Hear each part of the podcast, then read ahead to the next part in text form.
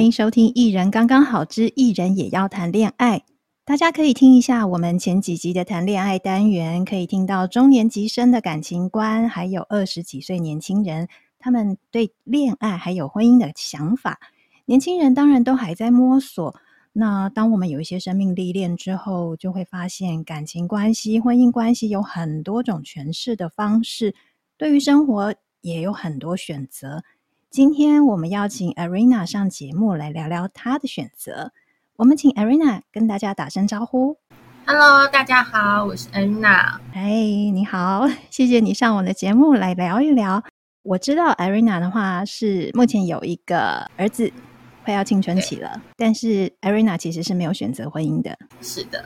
当初是为什么会选择不婚呢？呃，其实应该是说，当初应该是我觉得啦，先讲，我觉得小孩跟婚姻是两回事。嗯、然后呢，再来是因为其实当初有小孩的时候，其实第一个想法，其实我没有考虑到要结婚，但我想要知道对方的态度，但对方好像不是那么的雀跃或者是什么。所以我就比较坚定我最初的想法，因为我觉得很多人走进婚姻，就是我身边很多朋友，他们走进婚姻之后，其实都会觉得走进婚姻就一定要有小孩，然后有了小孩之后，其实所有家庭的重心全部都在小孩身上。但我觉得那个是一个很错误的观念跟作为。当初是两个人彼此相爱，那你们想要延续你们两个共同有的感情，所以有这个小孩，但小孩不应该是成为家庭的唯一共同话题。而是你们两个可能就是感情的另外一种延伸，但是彼此的感情应该是还是要继续经营，而不是把所有重心或者是所有的关注力都放在这一个延续的生命上面。那所以当初对方也没有那么想要，但我的经济能力什么，我自己衡量了一下，我我可以做这样的选择。对这个生命，我我自己有能力去为他付出，那我可以按照我的人生的道路这样子来走。因为我其实原本没有小孩之前，我本来想说三十岁，也应该大概三十五岁左右，我想要去环游世界流浪一下。哇！很大的梦哎、对，但是这个有小朋友之后，他其实是变成我整个人生的一个转变啊。那我想问一下 Arena 哦，就是怀孕的时候，你有问过男方他对于这件事情的看法？对方好像不如你预期中的那种雀跃，或者是对婚姻有一些明确的想法，所以更坚定你对于不选择婚姻的立场了吗？可是如果他当时给你的回应是哦，他很开心，然后觉得说那应该要结婚的话，你当时会选择结婚吗？应该也不会，应该也不会。对啊，因为其实我。嗯我那个时候的矛盾点是，那你跟我结婚是要小孩还是要我啊？你懂我意思吗？我觉得这个是很多人现在很多，就是我觉得有些人他就是呃奉子成婚这件事情，嗯，这个有很大的一个奥妙在里面，嗯，就是你当初你当初要结婚到底是为了这个小孩，还是为了我？就我我不知道大家有没有去想过这个问题，但。这个问题是困扰我很久，我觉得我这个是我想过的。我想过，来如果说要跟我结婚的话，那你是要娶我还是还是娶？就是是因为这是小孩。他如果当初他讲的理由还是没有办法让我坚定想说他是想跟我过一辈子，只是因为有小孩加速了这个。进程的话，我觉得我还是不会答应。所以，其实要不要结婚的关键是卡在你自己身上了，就是你有没有确定要结婚这件事情，否则对方的态度可能是没有办法左右你的。对，刚刚那个 Arena 有提到啊，因为有一些人他们是因为有小孩才后来决定要结婚嘛。这个我分享一下我的看法，跟应该说我看过的例子啦。在我们的社会里面呢、啊，我们还是会去分婚生子女跟非婚生子女嘛。然后有一些法律上的一些巴拉巴拉，还有衍生一些社会福利、社会政策巴拉巴拉的问题，所以他们会选择用有法律效力的。婚姻模式来保障这个小孩的未来的一些社会的资源，大概是这样吧。不过，当然也有很多社会案件让我们知道啦，呃，不一定这样子就确保了小孩子可以在一个比较安全的成长环境里面长大。所以，这也是一个蛮有趣的议题。对啊，可是我其实也分享一下我例子，因为我有一些朋友们，有时候我们也是会开玩笑，有时候他们可能夫妻吵架要干嘛，他就会说：“哎，那其实当初如果像 Arena 一样这样子的话。”他说我要跟你离婚，我根本就都不用考虑，因为那个如果婚生子女，大概小孩就都是跟母亲。连争可能都不用争，嗯，对，所以这只是一个笑话。就是我我觉得，就算是呃，因为有小孩而选择结婚，但大家的重点应该还是要去怎么去看待说你们彼此之间的婚姻，而不是这个小孩。我觉得那个是我当初最大的一个过不去的点啊。Irena 大概在什么时候就已经想过婚姻跟小孩是独立的事情？其实应该是这跟我觉得跟我的原生家庭有关系。其实我爸妈感情很好，对，尤其是我爸爸，他给了我一个很不一样的观念。其实我们家里很传统，但爸爸对于家庭这件事情是他觉得家人可以在一起不是必然的事情，也是讲缘分。但因为我跟母亲的关系其实一直都是处于比较紧张的状态，就是我们很容易有冲突。爸爸其实曾经跟我讲过一件事情，他说：“呃，那当他退休，他过去就是都长期在外地这样。当他退休的时候，他说他其实很希望说家里的人是团圆的，就是住在一起，或是常常生活在一起，干嘛的。但他也不希望说我跟母亲这样这么大的冲突影响到整个家庭生活。”他告诉我说，他其实选择跟我母亲结婚，他觉得他这辈子陪着他的是我的母亲，而不是这些子女们。他说，所以如果冲突这么大，不能照他所愿的是家人都团聚在一起，那我其实可以去好好想想看，我怎么过自己的生活。这个是一个很大那个，是你你知道，很多人都觉得家人是在一起。我想大部分的父母都会觉得他的依靠是子女，而不是那个另外一半。然后这个是我的父亲，也许在我整个成长过程当中，我觉得他可能给了我很多的观念，就对我影响很大。觉得你爸爸把伴侣还有孩子。真的想得很清楚，大家的角色是什么耶？他其实真的很传统，但我真的没有想过说他其实。讲的这么对我来讲，还是很有智慧的话。那个时候是大概你几岁的时候啊？我二十几岁，就是其实我已经呃出来工作了。我跟爸爸的感情很深很好，所以应该说当初我也是爸爸退休了，所以我觉得就想要让爸爸享受一下天伦之乐，所以那时候才会想说就是住在一起。因为原本我其实是在外面已经自己租房子住这样，所以本来 Arena 就住在外面了，是因为爸爸退休，想要跟爸爸。多相处，然后让他享受一下天伦之乐，但是还是免不了那些原有的冲突，所以又搬出去了。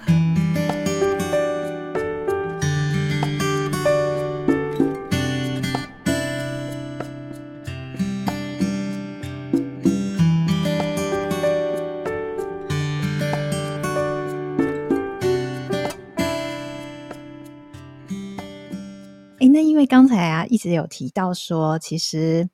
父母的观念，他们虽然感情很好啦，然后呃，当然就是刚才讲的那些种种的事情，但是他们其实是比较传统的。那在他们的观念在很比较传统的情况下，你当时怀孕，然后又选择不结婚。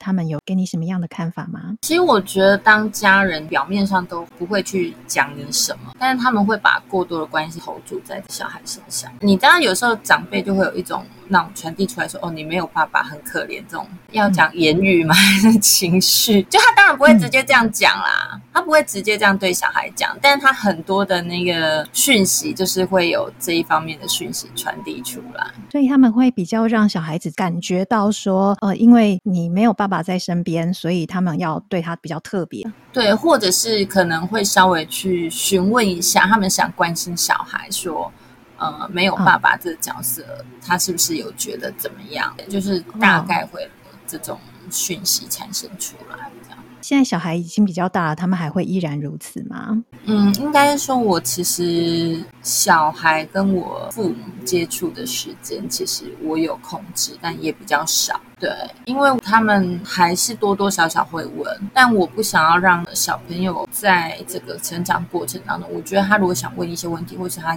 觉得哪些问题困扰他，我希望是他来自己跟我讲，或是自己跟我提，而不是这些是受到别人的影响，让他去产生困惑。所以他们其实见面的时间都不算太长。可是因为呃比较有意识的控制跟 外公外婆。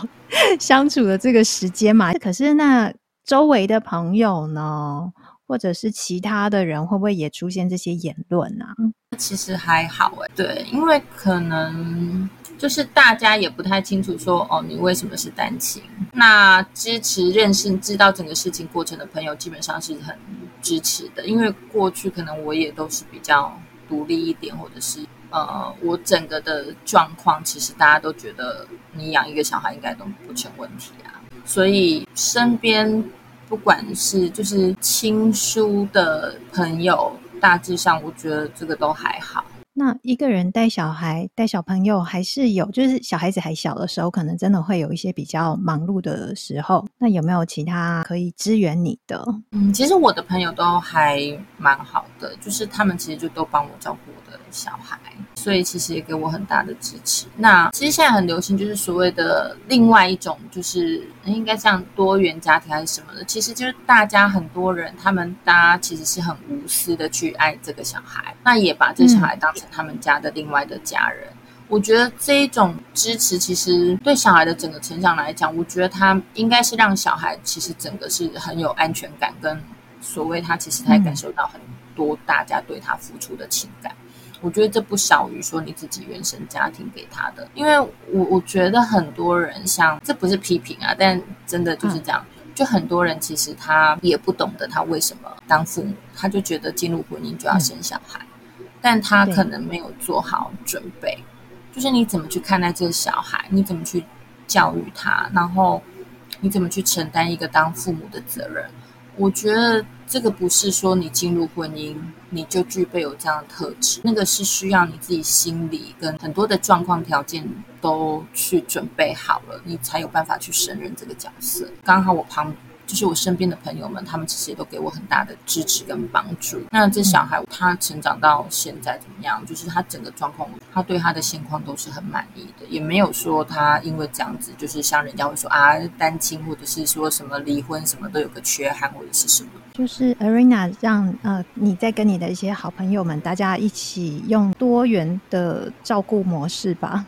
然后大家一起照顾彼此的小朋友。对啊，因为其实就是他们帮我顾小孩，嗯，但是我有空的时候，因为我工作比较弹性嘛，所以其实我有空的时候，我可能也不是只有带我自己的小孩出去，我就是带一群小孩这样子出去。对我来讲，我哎也是很好的。其实现在大家都会是比较亲近，为什么？就是会有干爸干妈这样子的称呼或者是什么。这样子很好，因为对我来讲，我其实本来就喜欢小孩。我去带这些小孩的时候，其实你对他们付出，我讲真的，有时候人家说有没有血缘关系，我觉得这不是取决说你对这个小孩能不能真心付出的条件之一。但小孩他其实要的是一个很真实的情感。我的小孩，或者是我小孩现在身边的这几个小朋友们，他有这么多大人都是很无私的这样子去把他们当成家人一样这样爱他们。我相信他们感受到的那个都不会亚于是自己原生家庭。那像这样子，你们是有多少个朋友以及多少个小朋友组成了这个兄弟姐妹的 网络？我们大概呃有四五个家庭，但不是每一个家庭都有小孩啦，所以小孩大概就比较少一点，小孩大概就三个吧。至少他们就是也不是说就只是一个独生子女，他们其实是有手足的。对啊，我我觉得这有点像是除了血缘之外，我们就很像是没有血缘的亲戚家人。就你过去会看到的模式是，呃，可能你没有空，所以你会把小孩托在比如说你的哥哥、婶婶什么家里面，但这些人是因为跟你有血缘，嗯，所以他好像有那样的责任义务协助你。但我们其实已经是可以用这样模式，但我们其实彼此之间是没有血缘关系。我觉得能够找到互相信任啊，然后可以无私去支援彼此的好朋友，其实有时候胜过真正的有血缘关系的家人哎、欸。我可能并不一定会跟我的兄弟姐妹感情那么好，然后我真的发生什么事情的时候会请他们来协助。那可能我的好朋友还比较愿意两肋插刀。因为我印象很深刻，是我其实呃生小孩的时候是我自己进产房，就我进了产房之后，大家才知道。然后就是你进了产房，他们才知道你要生了。因为前几天其实就知道，就是他们有带我去呃做检查什么什么的，所以那时候有特别交代说，如果真的要去医院的时候要通知一下。但我的个性就是比较不想麻烦别人，所以我也没有通知他们。因为生产过程中有大出血，所以后来才通知朋友们他们来。所以我觉得这种感情是，其实大家也把你当成是像家人一样这样照顾你，所以我觉得我们的感情其实不会输真正有血缘的家人这样。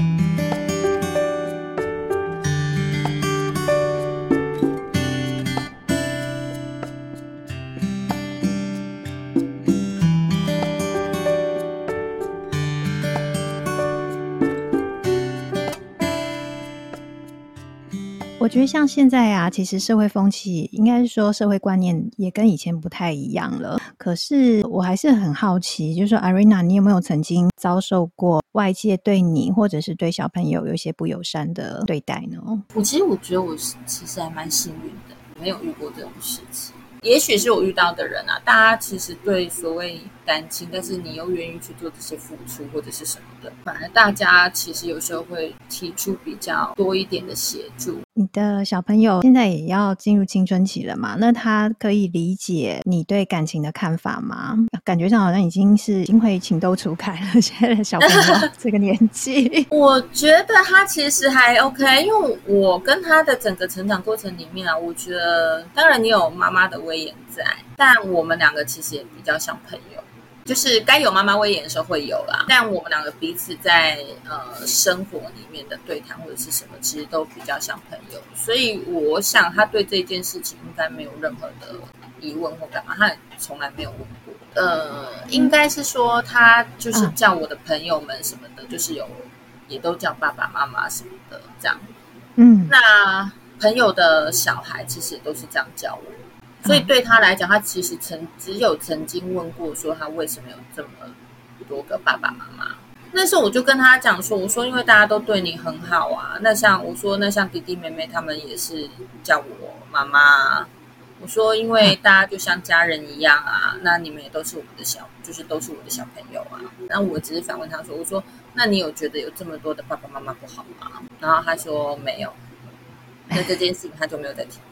不过我也觉得蛮特别、蛮好玩的，就是我们我们一般人的很多人的刻板印象会觉得说你是单亲，你是少了一个爸爸，或者你是少了一个妈妈。但是我刚刚听到了，我觉得小朋友的对你的提问很可爱。他不是问你说我为什么没有爸爸，他是问说我为什么有这么多爸爸妈妈？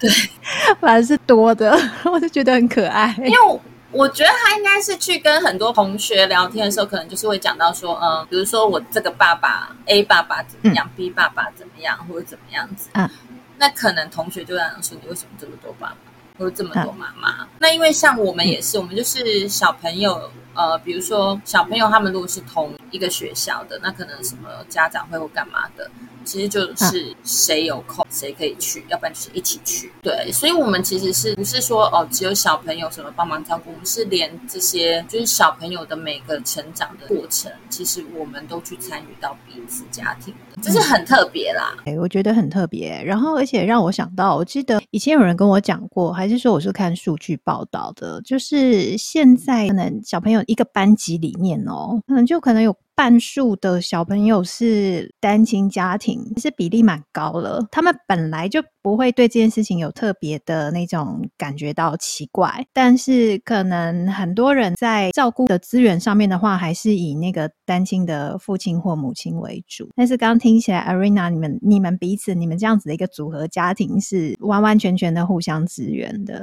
连那种家长日都一起。对。但我觉得真的就是，嗯、也许我就真的算是很幸运啊。不过我觉得这种模式啊，也也可以给很多其他人参考。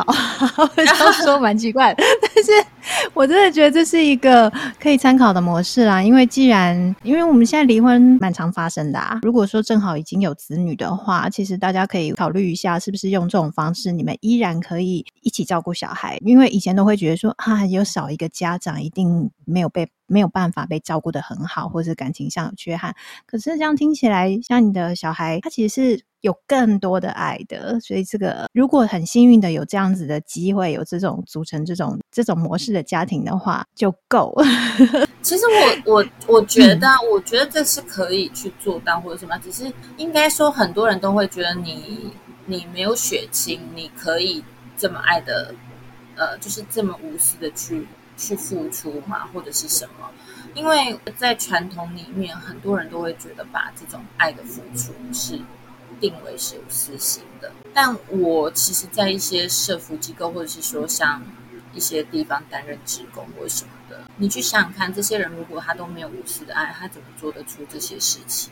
你和你的好朋友们是不知不觉就很有默契，就这样组在一起的。对，应该说我们就是在大家都还没走入家庭之前，其实大家就是呃是各自的好朋友。那当大家其实年纪到了，啊、就会开始呃几个都开始组成家庭了嘛。那我们跟彼此，就是他们家庭，就是他们的伴侣们，其实也都相处的很好。那这些模式的开始，其实就是会有的时候就是。呃，我刚刚有提过说我的感情，呃，就是我的婚姻观这个概念。所以呢，当他们有小孩，一来是我很喜欢小朋友，那再来是他们对于就是生完就是有小孩之后，大部分的人还是都把精力放在小孩身上。那可能我们彼此信任的默契也都很好，所以当我要求说我可以帮他们顾小孩，把小孩接来我家里玩的时候，他们其实是还蛮乐意的。那他们可以去。回复到他们可能就是没有小孩之前的这样子的感情生活，所以我们在彼此资源下，因为有时候像你要做这种，呃，就是彼此资源或者干嘛的，因为你的朋友不可能说你跟这一对夫妻两个人都很好，因为你可能是只是其中的一个人的朋友，那另外一个人可能他对你会有戒心，或者是他对你认识还不够深。但我们彼此很好的一点是，大家彼此都是。在整个家庭里面，无论是他的伴侣或者什么，大家其实对这一点都还蛮认同度蛮高的。是也正好蛮契合的。你们本来就是好朋友，然后彼此都熟。然后虽然你有你对婚姻的选择，但正好你很喜欢小朋友。那他们的话，在生了小孩之后，其实大家都会很忙碌，就正好可以，也可以把小孩带到你这边来，对，就 舒缓一下。所以我们我们其实刚好也是这样子，嗯、就是。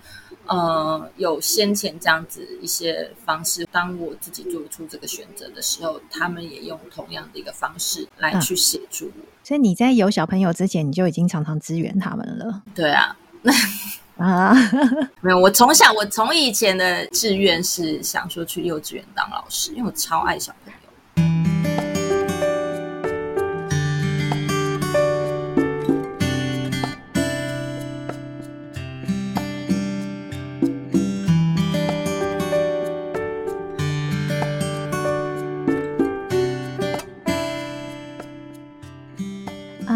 我想请问一下，现在小朋友比较大了，那你后来还有在有交往的对象吗？有啊，他们可以理解你对感情或者是婚姻关系的看法吗？我想可以，但因为我的对象他其实也有小朋友，但不是每个人对感情彼此或是对小朋友的看法都跟我一样，所以其实我们在这一点上面摩擦也很。大大部分的人，我觉得可能我没有经历过婚姻，所以他们会觉得小朋友变成单亲，就是他失去了，无论是爸爸或妈妈，那对他来讲，他就会觉得会对小孩。我觉得这个在离婚家庭好像很常见的一种心态。单亲的父母亲可能对小孩子都会有，应该说离过婚的单亲父母亲对小孩子会有一种觉得让小孩子失去了一个什么东西的那种愧疚感。那你自己会怎么样面对他们的这一种愧疚感？基本上就保持尊重，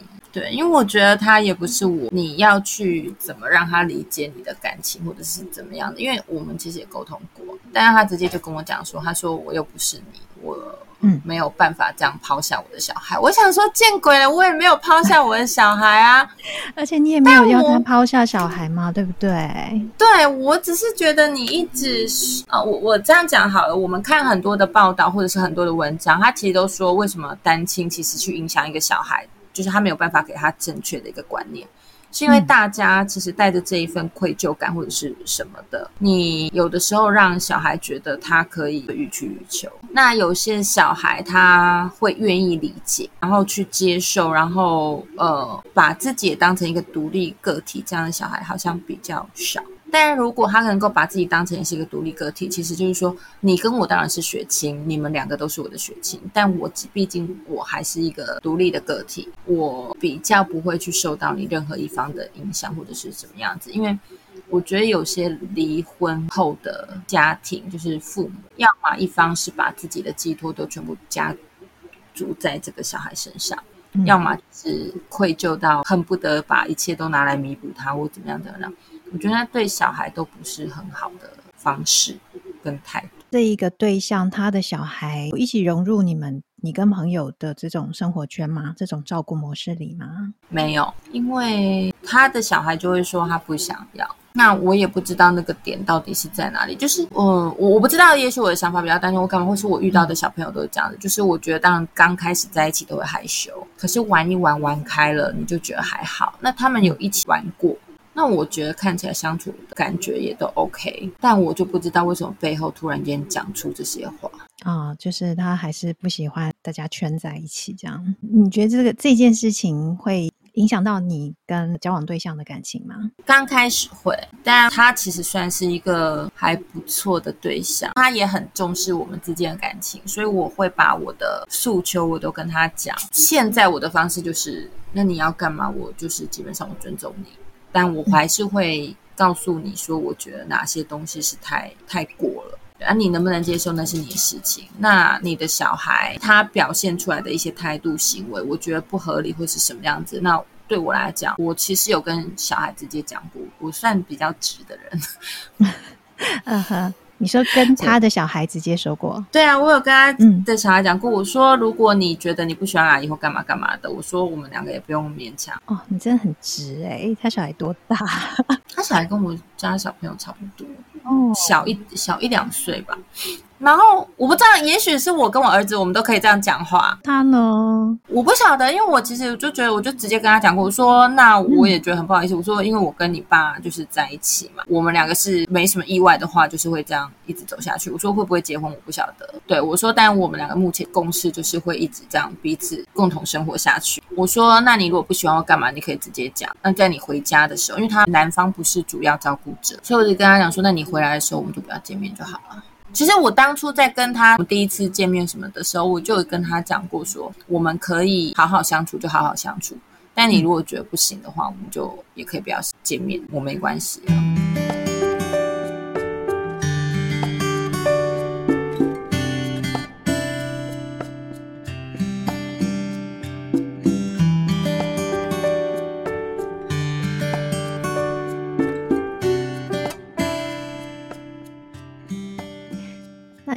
有听到 Arena 有讲，就说你曾经跟对方的小朋友有讲过，就说之后你可能会跟他的爸爸继续走下去嘛，就是会不会结婚也不一定。那你是真的有有可能还是会选择婚姻的吗？我现在跟他的共识是说，就维持这样到老，然后等哪一天是真的老到一个程度，是我必须。就是有些是你要付到那个法律，就是你没有那个身份，你就没有办法处理一些法律上的东西，嗯、就是法定的身份，就是你需要那个法定身份才可以帮他处理事情的时候，应该是到那那个时候，如果我们走到那个时候啦，嗯、那才有可能去结婚。嗯，就我只是需要那个身份去为他处理很多事情的话，那在他之前，你跟其他人交往的时候，也曾经有过类似的情况，后来选择分开吗？没有。大概就不同的情况，听起来就是 Arena 还是会以自己好好过生活，以及跟你的小孩、朋友的小孩，大家一起先各自独立的好好过生活为主。然后未来的事情，可能真的需要有一个法律上的结盟的关系的时候，那才有可能去签婚姻的那个登记。嗯，我觉得应该是这样，真的很独立耶。那你后来还有想要再去实践环游世界的计划吗？应该目前没有了吧？我觉得，因为三十岁对我来讲，我觉得是一个体力很好，跟那个时候整个工作状态都很好。我觉得现在完全没有那个体力。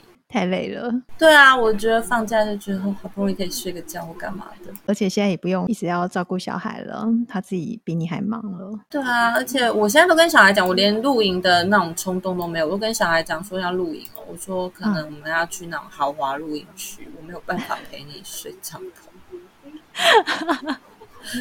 就是我想，你是只能够换一个地方好好睡觉，不能够住帐篷的那一种露 真露营了。对。真的。嗯，像你的这种生活模式啊，或者说你这种选择啊，你还后来还有在遇到比较年轻的女生也在走这条路吗？我身边其实有几个女性朋友，她后面其实是就没有结婚，但是其实是过着婚姻生活，同居但没有结婚，但也有小孩，也有小孩，就是但是也是跟同居人生的吗？对对对。反正就是大家不想签那一张，就是那一张。我觉得我我不晓得，你如果去问有已婚的女性朋友，大概你问十个，会有九个跟你讲说，如果再选择一次，她肯定不结婚。是不是对女生的限制比较大啊？就是我觉得有一些传统观念在，然后应该说约束或者是其他部分，他就会觉得他的牺牲要比较大吧。那我就会觉得这一份牺牲其实就是来自于说，你们到底把婚姻这件事情看的是怎么样？尤其有小孩之后，如果你把整个小孩的重担全部都放在他身上，然后大家也都只是围着小孩转，我觉得女性其实如果你会谈感情，你会跟另外一个跟你没有血缘关系的人在一起，其实你要的不就是一个互相彼此精神上面的依靠跟寄托吗？那如果这是个支持都没有了，你觉得你有心可以这样子再走下去吗？你会觉得我干嘛多一个人来要讲折磨，也不是折磨，就是你知道吗？他在精神上也都不能给予你任何的滋养了。那我什么都要靠自己，嗯、那我还要去负担或者是承担来自于你那边的各种压力，或者是其他的部分。嗯、对一个女性来讲，她怎么样，她都觉得不公平啊。大家会愿意走进婚姻，其实都是因为当初对这一段感情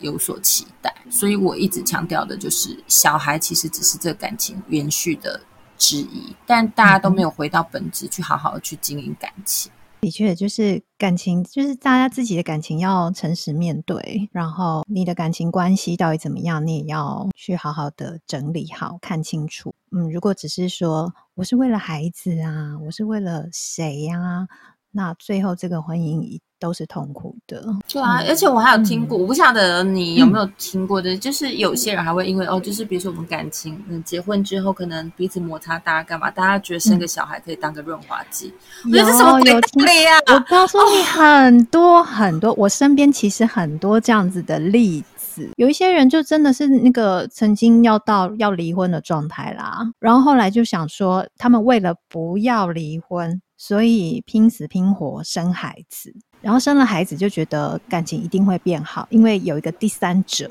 我有呈现一个三角关系，透过第三方，然后他们的交流可以迂回的进行，透过那个第三者有没有？然后就可以变好。但是我觉得其实这对小孩子不是很公平诶、欸，因为我们看到，对啊，对，真的看到很多的父母夫妻是不沟通的，然后就会对着小孩说：“你去跟你爸说什么？”然后那个爸爸也会跟小孩说：“你去跟你妈说什么？”但是其实那个爸或那个妈其实就在旁边，也蛮多这种状况的。所以我就觉得这些人他自己，你自己都没有去想清楚彼此相处的问题到底在哪里，那你又要去弄一个小孩出来。哦 哎、欸，我突然觉得啊，因为我们现在录音的时间已经是农历七月份了嘛，我真的觉得听起来很像会阴鬼故事。我突然很有这种感觉，难怪我们刚才录音的时候发生了一点问题。我们要抱着敬畏的心来讨论这个话题，可能我们讲出太多的那个恐怖事件。对啊，但是这样子都是对本人不好，对小孩也不好。其实这样子用这种这些理由生的孩子，或者用这种理由维系的婚姻，我想都不快乐啦。我想现在的女生可能看得比较清楚了啦。那我们也祝福所有的男生女生都好，都不要再受到外人眼光的影响，选择不快乐的路。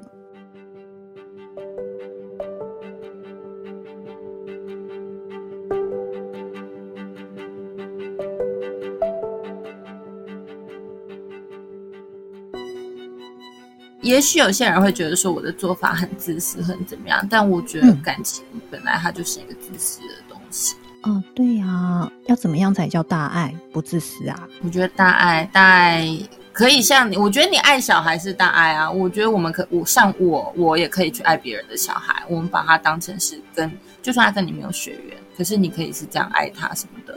所以我觉得彼此就是你个人，你的另外一半、嗯、那种是没有办法大爱的。大爱你也可以去爱另外的人啊，对不对？对嘛？那要我大爱的话，对啊，那本来就比较自私的。嗯、那我觉得说。你的小孩跟别人的小孩，这种你也可以，你是可以大爱的去爱啊，因为那种本来就是群体，嗯、就是他其实他将来他要独立成一个个体，对不对？那你用这样的方式去多包容他，让他更融入他应该他要去进入的他的群体，他不是应该要进入你的群体，他是要自己去开创一个群体才对。对啊，实在是没有什么地方要被说自私的啦。对啊，我觉得这种事情不自私，那不然呢？没有啦，我觉得会说人家自私，或或者说指责对方自私的是因为，呃，你没有符合他期待，他觉得你没有为他 量身定做他要的，然后他觉得你自私。可是那为什么你要为他量身定做，他不为你量身定做？所以其实这是是一个大灾问。对，我支持你，这是一种同温层的概念。感情就是这样啊，感情它本来就是很从你内心出发的嘛，它就是自私的嘛，对啊，嗯，我就祝福你，接下来一切都还是好好的，嗯，好，感谢你，嗯，好哦，那我们今天就先聊到这里，OK，好，那我们一起先跟听众说拜拜，拜拜，拜拜。